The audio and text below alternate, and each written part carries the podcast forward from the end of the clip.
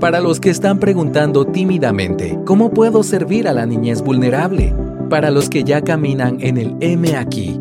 Para los que están a punto de empezar o quienes llevan una vida en esta trinchera. Para el cristiano con hambre y sed de justicia. Todos sean bienvenidos a otra edición de Religión Pura, el podcast de Alianza Cristiana para los Huérfanos, Evangelio, Familia, Iglesia y Sociedad. Hola, ¿cómo están? Mi nombre es Aisha de López. Estamos felices de tener una nueva edición de Religión Pura. Estamos aquí con David McCormick y Sara de Ruano en los estudios de Open Marketing entonces, súper agradecidos y felices de esta oportunidad de grabar en un lugar tan precioso, tan especializado. O sea, con, gente que graba vida aparte de vos poniendo así el botón de Zoom. Zoom Record.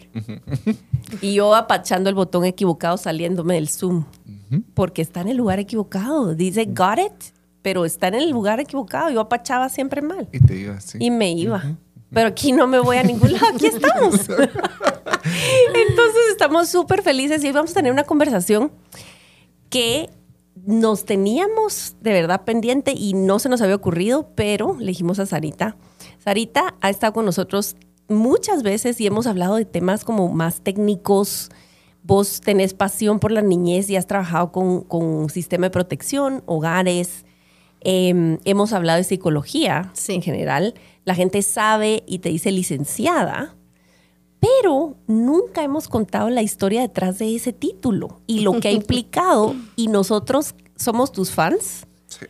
De verdad, todo el equipo de ACH, o sea, somos fans de la Sarita y hemos visto todo lo que ha implicado y David estaba diciendo de verdad cuánto hemos sabido que, ha implicado tener ahora una práctica privada de terapia familiar y vamos a, a, entrar en detalle, pero más que lo que haces profesionalmente ahorita es cómo llegaste hasta ahí, tu historia, porque creo que las historias inspiran, los testimonios de vida le hablan de una manera diferente al corazón. Entonces, estoy emocionada en platicar contigo, Sarita, en público acerca de esto. Así que, David, si querés vos empezar con tu ángulo ahí. No, yo creo que cuando sacaste el tema, Aisha, hace siete minutos. no crean. David, David. no crean que esto viene parte de nuestro cronograma de trabajo. Em, pero de verdad, eh, yo creo que hay muchas personas y yo me identifico como una de esas personas muchas veces que yo digo, ah, ya pasó el tiempo, no puedo lograr esto en esta etapa, o como eso es muy vano, o sea, es muy egoísta, no tengo el dinero, no, o sea, muchas excusas mm. que nos ponemos. Eh, ¿Verdad? Y yo, yo, yo sé que hay muchas personas que pueden identificarse y también personas que llegan al punto que ya no tienen ninguna meta porque ven que cada meta que han tenido en la vida se ha frustrado. Mm. Sí, es cierto. Entonces, cuéntanos de tus metas. bueno, yo creo que hemos dicho muchas veces cuando compartimos entrenamientos informados en trauma y, o cuando estamos acompañando desde, desde la práctica terapéutica a parejas que están eh, en el tema de la adopción. Eh, y hemos, hemos eh, sobre, sobre, hecho sobresalir el hecho de que nosotros criamos y nos relacionamos con nuestros niños a la luz de nuestras propias historias de vida, ¿verdad? Em, así que entonces hoy vamos a entrar un poquito en esa historia de vida. Em, bueno, para contarles desde el principio, ¿verdad? Me ha encantado estudiar siempre ahí sí que es de los, de los dones que el Señor me dio, se me quedan las cosas, me gusta leer, me gusta, soy curiosa, mm. em, me gusta mucho aprender cosas nuevas, ¿verdad? Y hace poco, eh, hace poco platicábamos con, mi mamá de una experiencia que recordamos de cuando yo era bien chiquita, estaba en, preescolar y, tengo una tía que es apenas tres años mayor que yo, em, que le habían dejado de tarea aprenderse un poema para, para las fiestas patrias, ¿verdad? Y, ella se, repetía y repetía el poema. Y yo no sabía ni leer ni escribir, de haber tenido unos cuatro o cinco años. Y resulta que de tanto escucharla, a mí se me quedó el poema. Y, después eh, me tocó declamarlo en todos los actos. Eh, yo vivía en Chimaltenango cuando era niña, ¿verdad? Un pueblo aquí en Guatemala. Y, en la gobernación, ¿verdad? Cuando, cuando son las fiestas patrias, en la gobernación, en el parque, ahí estaba yo ¿verdad? Que no sabía ni leer ni escribir, pero se me había quedado el poema. Así que bueno, eso han sido como que un poquito de los dones que el Señor me dio. Hay muchos que desearía y no me dio. Pero esa retentiva sí el Señor me la, me la obsequió. Me ha encantado estudiar y siempre buena alumna, ¿verdad? Siempre buena alumna, siempre abanderada, siempre ese era mi rollo, ¿verdad? Estudiar. Te puedo imaginar. sí, eh, muy, muy diligente con ese tema y pues les cuento que tengo 33 años de casada, este año los cumplo y esos 33 años iniciaron cuando yo era muy joven, ya me casé a los 17 años. Todavía me faltaba un último año de colegio y, y, esa era mi angustia, ¿verdad? Y no terminar porque yo siempre había sido la bandera, siempre el primer lugar y ni modo que el último año no. Em, tuve mucho apoyo de mi suegra, eh, que se quedó con la, con la bebé, con mi primera eh, hija, ¿verdad? Que ya había nacido, nació en ese proceso, mm. nació en abril y yo me graduaba eh, de perito contador en, en, octubre, ¿verdad? Porque para quienes no saben, soy perito contador. Claro que sí. Claro que sí. No solo de título, pero de ¿Saben vocación. saben un poco mis intereses financieros y contables. O sea, Sarita es una pieza infaltable en ACH porque estaríamos perdidos, totalmente perdidos si no fuera por el cerebro y corazón de Sarita. Pues entonces ahí les cuento que, que, me gradué, ahí todavía logré graduarme con honores, ¿verdad? Que era como que mi, mi, mi, rollo, me encantaba el tema de, de la estudiada. Me gradué y yo estaba con aquello de entrar a la universidad. Siempre, siempre era mi sueño entrar a la mm. universidad.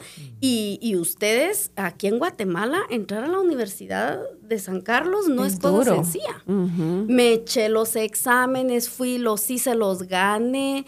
Y, y dejen eso, la madrugada. Yo recuerdo que llegué a oscuro a hacer la cola para poderme inscribir, ¿verdad? Porque sobre todo la Facultad de Ciencias Económicas, que era la que yo me iba a inscribir, de las más pobladas. a David ya le dieron ronchas, escalofríos, reflujo. y adivina que yo me quería, yo pues ahí te meten, ahí te inscribís en el área común de económicas, pero, pero el asunto era que yo me estaba inscribiendo para auditoría.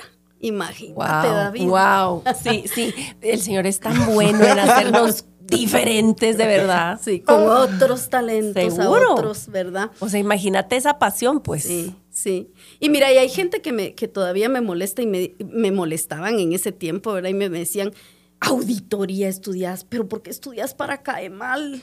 Esa gente sí que cae mal. No, nosotros somos tus fans, Sarita, te necesitamos. ¿Verdad? Entonces, bueno, ahí con todo y que ya con, con la bebé me metí a estudiar, ustedes, me metí a estudiar.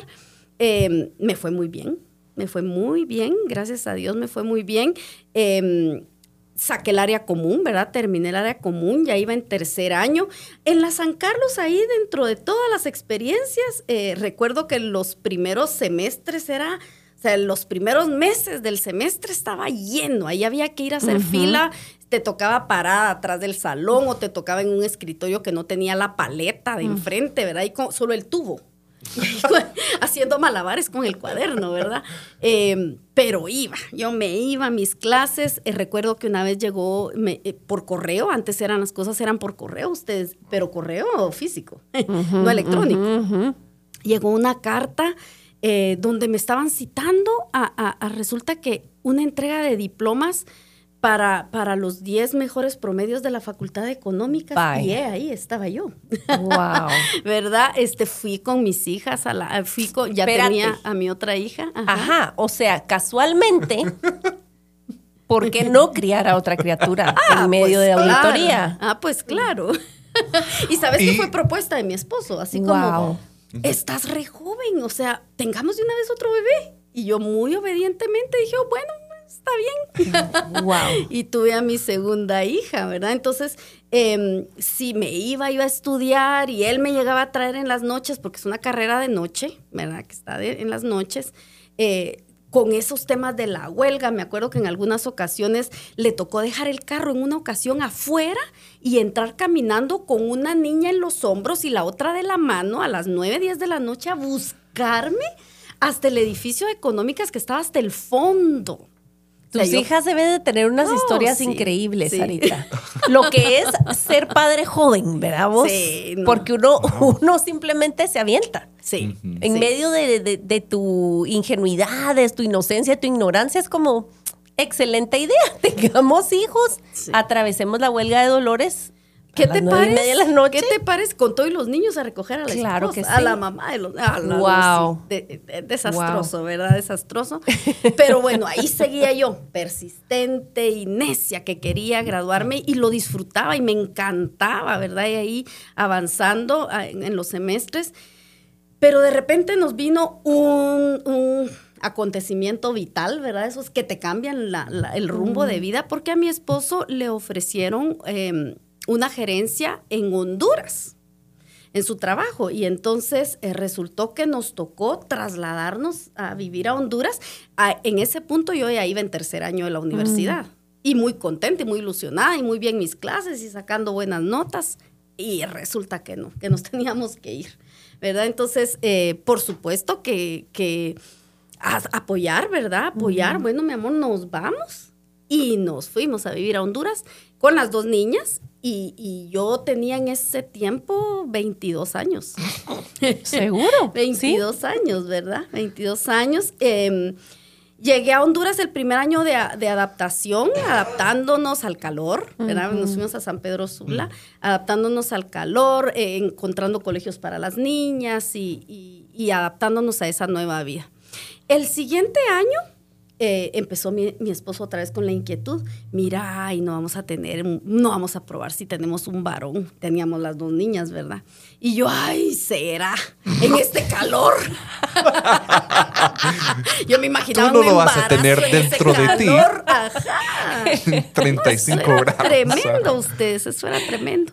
Pero bueno, ¿qué les diré? Me convenció. Así que, bueno, el segundo año a esperar bebé y justamente el Señor le concedió los deseos de su corazón porque ahí venía el varón, ¿verdad? Ahí venía el varón, así que ya el segundo año fue de embarazo, el tercer año ya criando, ¿verdad? Ya llevábamos tres años en Honduras, pero yo seguía con mis inquietudes, ustedes. Yo seguía con aquello de que, ay, yo quería estudiar y yo miraba, ¿saben qué pasa? Que vivíamos a la vuelta de una universidad en San Pedro, de la Universidad Católica de Honduras, Nuestra Señora Reina de la Paz. Y yo miraba a la gente con sus libros afuera y yo, y yo tenía 25 años, ¿verdad? Y yo estaba así como que, ala, yo quiero estudiar otra vez. Y se lo, se lo dije a mi esposo y, y la verdad es que tengo un esposo maravilloso que de verdad me ha apoyado mucho siempre. Y me dice, averigua, averigua, miremos los horarios. Teníamos una chica eh, muy buena a la que le, ya le teníamos mucha confianza y me decís, bueno, las horas que te vas a estudiar, pues dejas al nene con, con- con la chica y están las niñas y yo voy a estar pendiente también. Y empiezo a investigar, pero resulta que no había la carrera que yo había iniciado a estudiar. Auditoría solo había en Tegucigalpa. Eh, el proceso para traerse los cursos era engorroso y caro. Carísimo. Sí. ¿verdad? sí. O sea, había que llevar los programas, la, el- el- la certificación de cursos aprobados, los programas con los contenidos de cada clase. Había que ir a, a- ponerles timbre, certificarlo. certificarlos para ver que eran auténticamente los programas, ¿verdad? Eh, y al recibirlos en Honduras, ellos iban a hacer una evaluación como para saber qué clases, qué cursos sí se adaptaban a una carrera. eh, pues Equivalente. similar, equivalente, que en este caso era una licenciatura en finanzas, ¿verdad? Mm. Entonces, Otro sueño Wow. hecho una otro sueño, una belleza. de- todo lo que Claro. hay- todo lo que justamente está fuera del corazón de David. Qué bueno que existes. Y yo, bueno, emocionada ustedes. Me dice mi esposo, mira, la verdad es que estás joven, o sea, empezar la universidad otra vez, tenés 25 años. Y yo, mm, yo ya llevaba tres años con Ala, buenas sí. notas y ni modo que volver a empezar.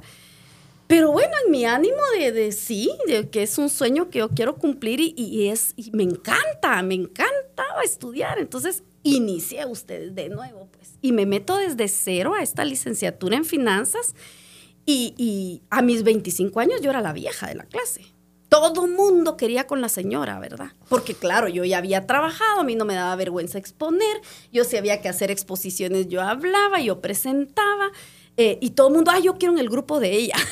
Claro, ¿Verdad? claro. Yo hubiera querido en tu grupo, ¿Qué Sarita. te parece? ¿Qué te parece? Si por, por cosas del destino una ballena me escupiera en la facultad de economía, yo quisiera estar Quisieras con Sara. estar en mi grupo. Ah.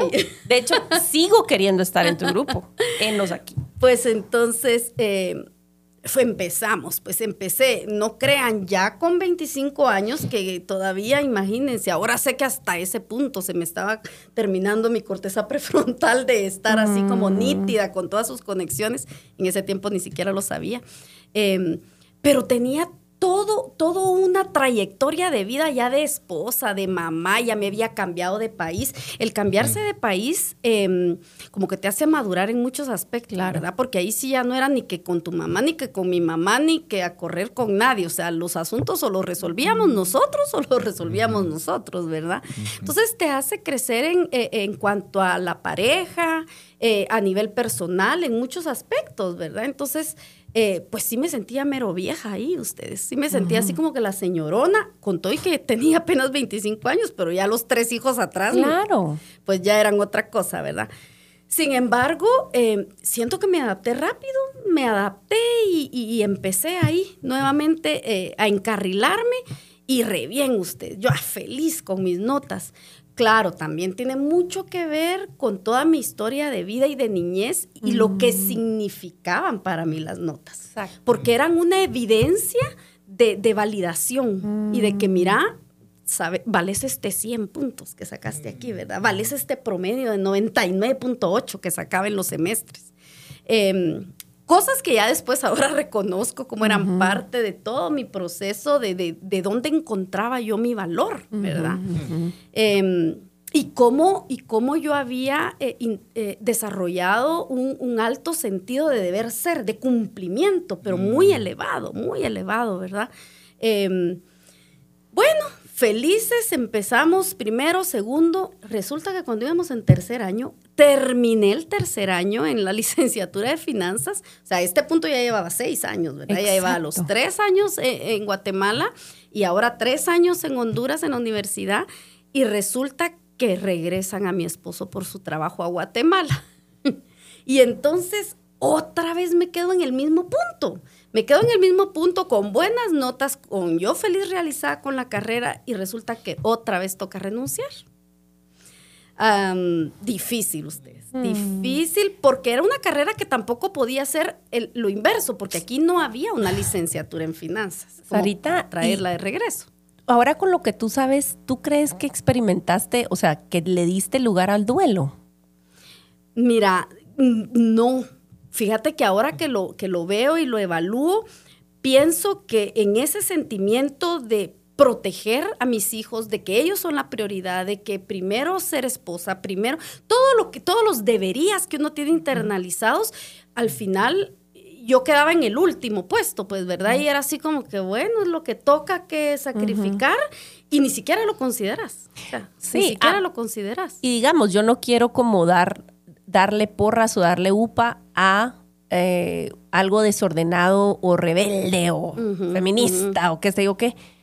Pero aunque, aunque hicieras lo, lo correcto, que era apoyar a tu esposo y dar prioridad a los niños y lo que sea, por la etapa de vida que tenía tu familia, se valía un espacio para lamentarlo. Claro, se valía, pero son, son eh, a veces esas emociones que enmascaramos porque no nos damos permiso a sentirlas. Claro, te hubieras sentido culpable si hubieras sentido tristeza de Sí. abandonar Y otra tal vez. vez ¿no? tenías cinco minutos para sentirlo, porque es- Exacto. tampoco andabas así sin nada que hacer. Sí. Exactamente. Eh, solo quiero eh, algo que me, me- Yo he escuchado esta historia antes. Eh, algo que me resalta, que, que me viene en la mente, es que no sé, o sea, toda tu niñez, pero algo que, que me viene en la mente es que también los estudios eran un lugar donde tú podías controlar, tener Sí. control. y, y dependías 100% de tu desempeño, Ujú. de, tu, de, de tu esfuerzo.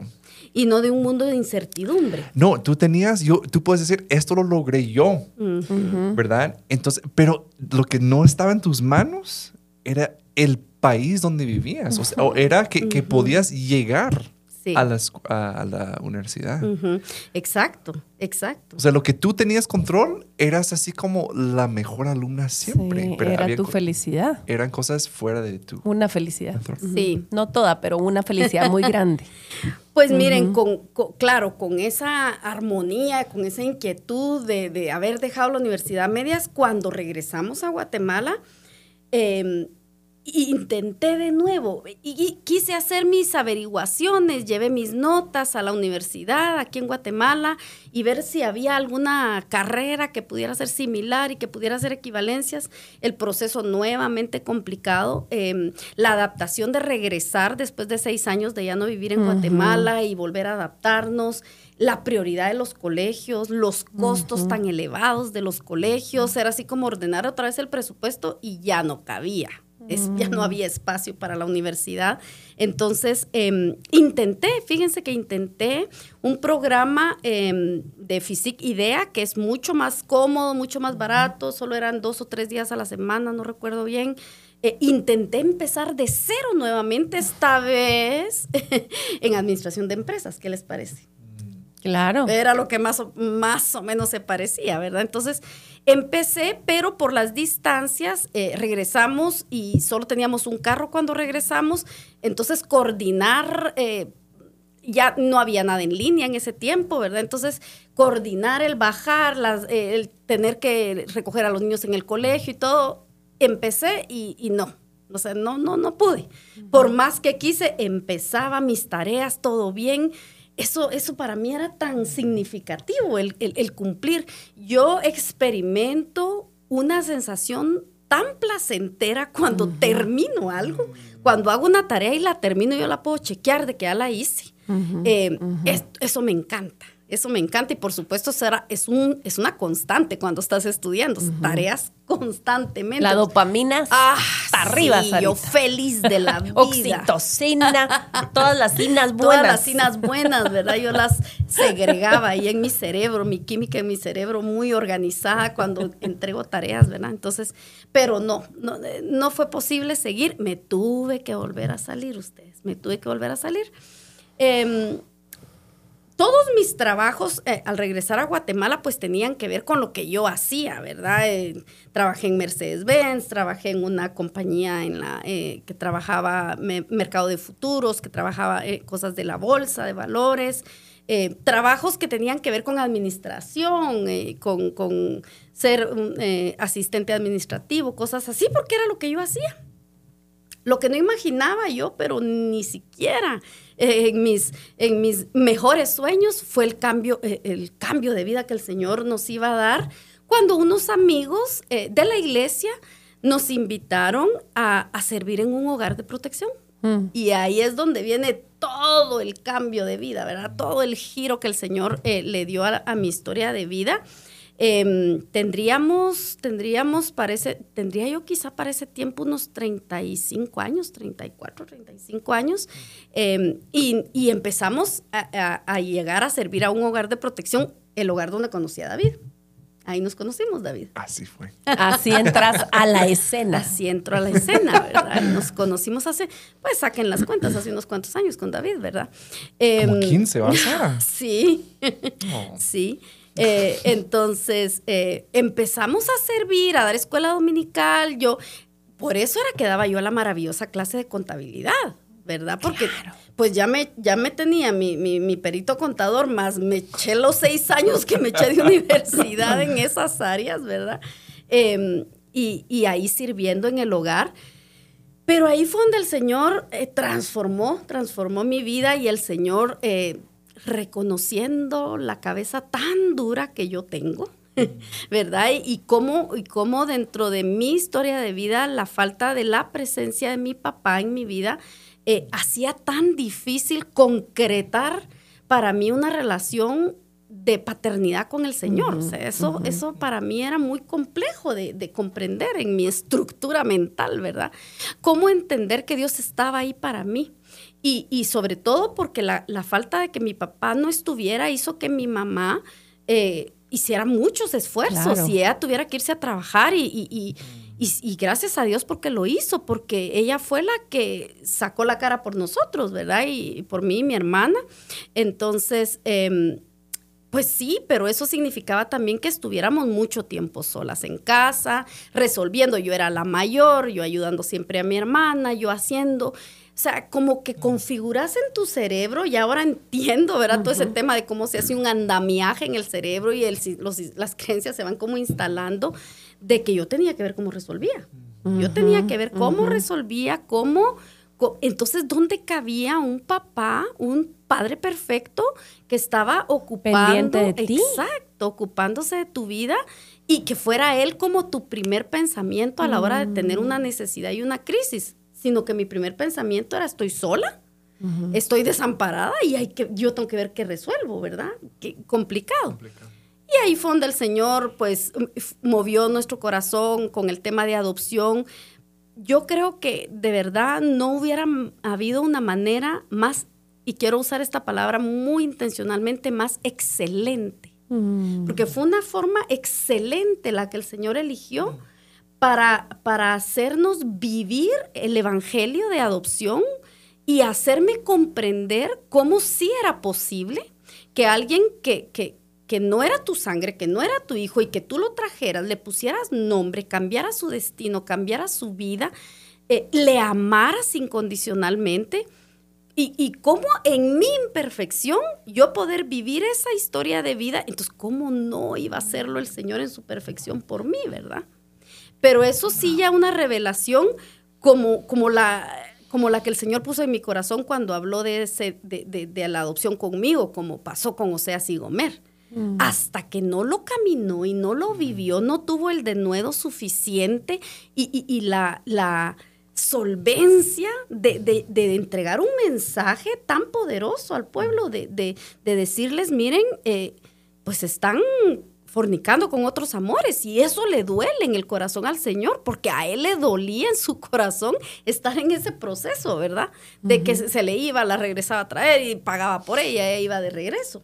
Y es todo lo que el Señor había eh, hecho por el pueblo, ¿verdad? Entonces, em, pues ya entrando, entrando en todo ese asunto de la niñez en protección, ahí empezamos a aprender, yo empecé a aprender muchas cosas. David, para mí, tan especial la relación también porque Ah, me enseñó tantas cosas, lloré tantas veces con David en todo el proceso de, adopción, ¿verdad? Que fue muy complicado. Em, y, entendiendo tanto de cómo funcionaba el sistema de protección, o de cómo no funcionaba no el funcionaba, es cierto, em, el impacto del trauma, ¿verdad? En la vida de los niños. Y empecé entonces a estudiar cosas Empecé a leer libros, empecé a interesarme y a leer y a aprender. Y, bueno, y cuando empecé a servir en, una asociación de hogares eh, y en el hogar en el que servía, eh, me daba mucha pena a ustedes porque llegaba, llegaban las invitaciones de asuntos, de eventos, y llegaban licenciadas, Sara de Ruano, y yo, ay, no, por Dios que no me pongan licenciada. Yo, te hubiera dado un título honorario con tantos años en las universidades. Dos doctorados. Exacto. yo les, hubiera dicho, miren, pero buenas notas sí tenía. pues a mí me da una gran pena a ustedes, me da una gran pena. Em, ahí quiero, quiero hacer una especial mención a, lo que significó también la relación con Flor Herrera, ¿verdad? Eh, ya ella ya falleció. Eh, ella para mí fue tan clave también en este proceso, me enseñó tantas cosas. Su vida era inspiradora, de verdad. Eh, mamá adoptiva de dos chicos, estaba eh, al frente de un hogar de protección. Eh, con ella aprendí tantas cosas, ¿verdad? Y ella me animaba siempre, no, Sarita, tú podés, no, porque uno se siente inapropiado, como que no tengo las calidades, no tengo los conocimientos, ¿verdad? Eh, íbamos, íbamos juntos a muchas actividades, David, Flori y yo, íbamos muchas veces a las actividades y, la, saludaban a ella con tanto respeto y yo decía, ay Dios mío, todo lo que tengo que aprender todavía. Y yo ya trabajando en este tema, en esto del sistema de protección, así que un día recuerdo que fuimos a desayunar a un pollo campero. De en todas nuestras reuniones que madrugábamos tanto, ¿verdad, David? Seis de la mañana ya estábamos en la ciudad por los tráficos aquí en Guatemala. Así que nos fuimos a desayunar y esa vez desayunamos en un pollo campero y estábamos los tres comiendo. Y yo les dije, miren, tomé una decisión, me voy a meter a la universidad otra vez. Con un cuarto hijo, porque ¿por qué no? Ya con un cuarto hijo, claro, ya Ese es el ritmo, ese es el ritmo. Criar. Sí. Universidad. Y, ya en estas alturas de la vida que, yo decía, será, lo pensaba, se me van a quedar las cosas, no se me van a quedar. ¿Ya uno oxidado ustedes? Pero, pero, pero yo trabajando, yo veía la necesidad de aprender. Yo veía la necesidad de aprender. Y ¿saben qué? Me llamó mucho la atención. Una vez fuimos a, un, a, una, a una convocatoria que hicieron del organismo judicial en aquel, en aquel lugar, eh, David, de estudios judiciales. ¿Cómo se llamaba ahí? Eh, algo de estudios judiciales. la escuela de, la escuela de estudios judiciales, ¿verdad? Y ahí fue cuando, cuando hablaron de, de los juzgados especializados, de cómo había ido cambiando la cosa, ¿verdad? Como ahora habían ni juzgados de niñez y adolescencia y todo. Y ahí eh, recuerdo que la persona que estaba exponiendo dijo, mire, debemos de usar a los profesionales que hay. Ahora hay, hay psicólogos especialistas en niñez, hay psicólogos forenses, hay psicólogos familiares, dijo. Ahora hay, psicólogos familiares. Y vos sentiste la flecha de Cupido. Ajá, y yo, wow, ¿cómo así que hay psicólogos familiares? Miren, me, hizo tanto clic la palabra y yo, mm, psicólogos familiares, ¿y dónde estarán? ¿Y dónde se aprenderá eso? ¿Y dónde se estudiará? Y ahí fue donde empecé mis investigaciones y, ya viendo averiguado un poco fue cuando le compartí a David y a, y a Flori eh, que yo quería volver a estudiar. Miren, vamos a cortar aquí porque queremos continuar con la, conversación, pero en el siguiente episodio. Perdonen, querida audiencia. Pero vamos a. Así regresan, porque esto está bueno. Ni siquiera hemos empezado a contar el regreso mm. triunfal de Sarita. Pero estoy tan. No, pero estoy tan agradecido, Sara, que hayas expuesto. Ay, porque es, es incómodo, ¿verdad? Tal vez no es como hubieras querido planificarlo, no es que, ah, yo quiero que mis hijas pasen por lo mismo, pero tú estás contándolo ahora y estoy seguro también que si a mí me está impactando que ya conocían partes de la historia también a nuestra audiencia. Así que em, les animamos a regresar aquí la próxima vez con nosotros en Religión Pura. Porque la religión pura y sin mancha delante de nuestro Dios y Padre es esta, visitar a los huérfanos y a las viudas en sus aflicciones y guardarse sin mancha del mundo. Muchas gracias por acompañarnos en otro episodio de Religión Pura. Síguenos en nuestras redes como Alianza Cristiana para los Huérfanos.